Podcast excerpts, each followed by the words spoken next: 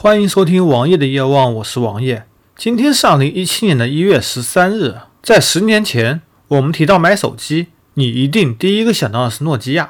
王爷，我第一个手机，二零零三年买的，也是诺基亚，是诺基亚经典的八二五零。诺基亚在经过 S 四零的辉煌和 S 六零 V 三的一家独大之后，逐渐销声匿迹，被苹果、被安卓给击败了，而自己的塞班系统和之后的 Mago 系统都非常不济。之后，诺基亚被微软收购走以后，基于 Windows Phone 的 Lumia 手机也非常的不济。在微软独占使用诺基亚的智能手机品牌几年之后，品牌授权也到期了。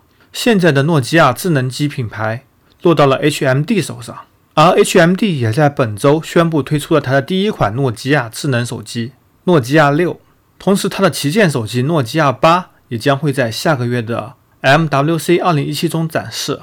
而诺基亚六已经在京东上开始预约了，但是一千六百九十九的价格完全是个信仰。它只用到了骁龙四三零 SoC，配备了四加六十四的存储空间，五点五英寸的一零八零 P 分辨率屏幕。对于整台手机而言，本身设计还算是不错的。摄像头目前还没有更详细的测评，从目前的样张来说，只能说一般吧。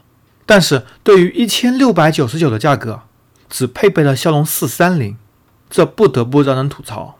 如果它配备了骁龙六二五或者骁龙六二六，其实这是一个非常值得购买的机器。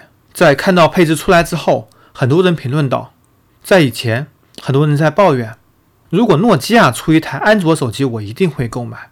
而现在，诺基亚真的出了一款安卓手机，而且性能勉强过得去。但是对于这个价格，你不会购买。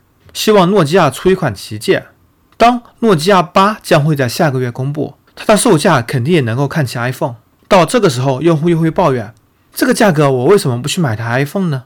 这也正应验诺基亚现在的地位。一个贴牌手机本身做的多好，我想也不会太好，但是这个价格确实着实令人感觉诧异。